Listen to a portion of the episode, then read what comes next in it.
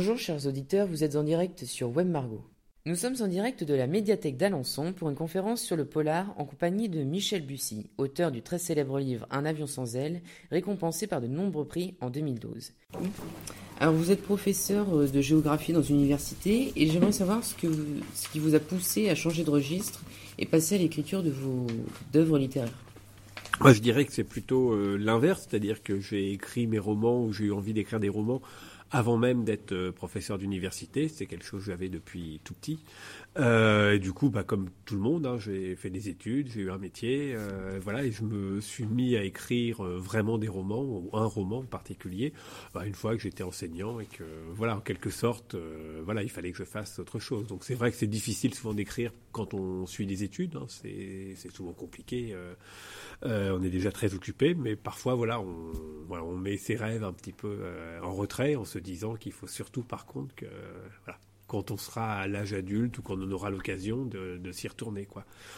Alors aujourd'hui, vous êtes l'un des, l'un des dix auteurs les plus lus en France. Vous comptez huit livres à votre actif et vous avez été récompensé par de nombreux prix. Et comment ressentez-vous euh, tout ça? Comment le succès, tout ça, comment vous le gérez comment... Bah, disons que c'est toujours un rêve. Quand on commence à écrire, euh, on est content à toutes les étapes. C'est-à-dire le fait même déjà d'être publié, c'était déjà un, rêve pour moi, même quand il n'y avait que, que 500 exemplaires de mon, premier roman. Euh, et ensuite, bah, c'est oui. Après tout le reste, c'est juste un, ouais, juste un rêve. C'est vrai qu'on n'imagine jamais être parmi les dix auteurs les plus lus en France, ou ou être traduit, ou que les droits soient achetés pour faire du cinéma. Enfin, tout ça, c'est un rêve, et il faut surtout pas y penser quand on quand on commence à faire un roman.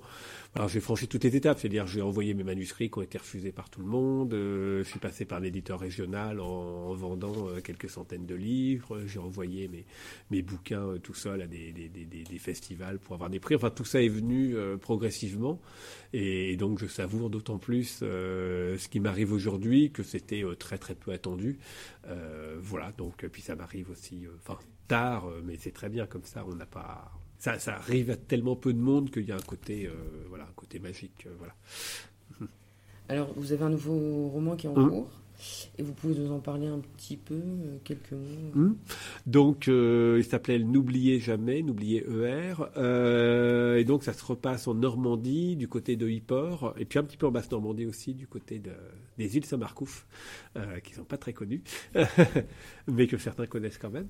Euh, et voilà, donc c'est l'histoire, en fait, c'est l'histoire un petit peu d'un bouc émissaire, c'est-à-dire qu'il va y avoir un, jeune homme qui tente de secourir une, une jeune fille suicidaire au bord d'une falaise, qui va tout de même sauter et, euh, et, finalement, il va être accusé de l'avoir poussé, en quelque sorte. En tout cas, il y a un étau qui va se resserrer autour de lui et on va demander au lecteur, ou ce héros va demander au lecteur de, le croire et de le suivre dans, sa quête de vérité, alors que tout l'accuse. Voilà. Et donc, on va comme ça aller de, surprise en surprise euh, dans, le journal de, ce jeune homme qui est accusé de ce meurtre. Et euh, j'aimerais savoir quels auteurs vous ont inspiré, euh, qui vous ont marqué euh, en polar, thriller ou d'autres genres -hmm. bah, Il y en a évidemment énormément, surtout que moi je lisais un peu de tout, et donc ça allait de, Jules Verne à, Agatha Christie, comme je l'ai dit, de, Stephen King à Maurice. Enfin voilà, donc il y a vraiment beaucoup, beaucoup d'auteurs. Mais bon, quand j'essaye de, préciser un peu, je dirais que c'est un mélange de deux grands types de rencontres.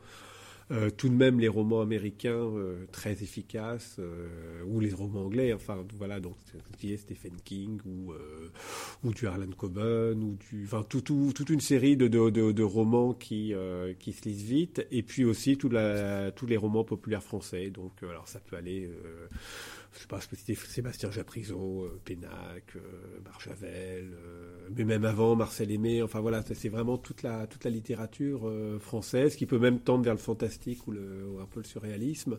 Et voilà, donc j'essaye de faire un mélange d'efficacité euh, au sens des pages Turner et parce que j'aime ça, parce que j'aime bien ce type de construction. Et puis j'ai été nourri aussi à ça. Et puis euh, une tradition plus plus française de d'intrigues qui, qui prennent leur temps, qui, qui s'ancrent dans des terroirs, dans des dans des histoires de famille un peu longues, ce qu'il n'y a pas du tout dans la littérature américaine ou très peu. Voilà. Donc voilà, de prévu. Donc voilà, un mélange des deux. Donc voilà. Après, euh, c'est un peu mes mes influences. D'accord. Bah, merci d'avoir répondu à mes questions. Merci beaucoup. Et merci pour les cadeaux. Merci Michel Bussy. Écoutons tout de suite en exclusivité un extrait de votre prochain roman N'oubliez jamais. apparaître aux éditions Presse de la Cité en mai prochain. C'était Charles David pour Web Margot.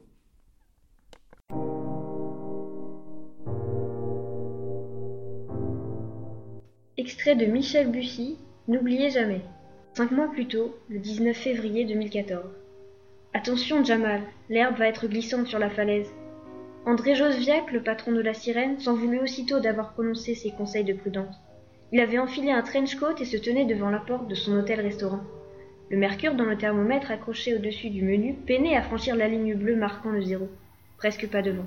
La girouette fixée à l'une des poutres de la façade, un voilier en fer forgé, semblait gelé par la nuit. André Josviac observa le jour se lever sur la plage face à lui, la légère couche de glace sur les voitures garées devant le casino, les galets serrés les uns contre les autres comme des œufs grelottants qu'un rapace géant aurait abandonnés, le soleil mal réveillé qui se hissait péniblement au-dessus de la mer après la falaise morte en Picardie à cent kilomètres au plein est. Jamal s'éloignait à petite foulée. André le vit passer devant le casino et attaquer la montée de la rue Jean-Élie. L'hôtelier souffla dans ses mains pour les réchauffer. Il fallait bien servir le petit déjeuner aux rares clients qui passaient leurs vacances d'hiver face à la Manche. Au début, il avait trouvé cela bizarre, ce jeune beurre handicapé qui partait courir chaque matin sur le sentier de randonnée, avec une jambe musclée et une autre qui se terminait par un pied en carbone vissé dans une basket. Maintenant, il éprouvait une vraie tendresse pour ce garçon. Lorsqu'il n'avait pas encore trente ans, à l'âge de Jamal, André se tapait plus de cent kilomètres à vélo chaque dimanche matin, hippor, ifto, hippor, sans personne pour lui prendre la tête pendant trois heures. Alors que le gamin de Paris et sa patte folle aient envie de suer dans les valeuses dès les premières lueurs, au fond, il comprenait. L'ombre furtive de Jamal réapparut à l'angle de l'escalier qui montait vers les falaises, pour disparaître aussitôt derrière les conteneurs plus belles du casino. Le patron de la sirène avança d'un pas et alluma une Winston. Il n'était pas le seul y porté debout à braver le froid. Deux silhouettes se détachaient au loin sur le sable mouillé. Une vieille dame tenait au bout d'une laisse interminable un petit chien ridicule, genre modèle qui fonctionnerait avec une télécommande et des prétentieux au point d'insulter les mouettes à coups de jappements hystériques. De cent mètres plus loin, un type assez grand, les mains enfoncées dans un blouson de cuir marron fatigué, restait planté devant la mer, narguant les vagues du regard comme s'il avait une revanche à prendre sur l'horizon.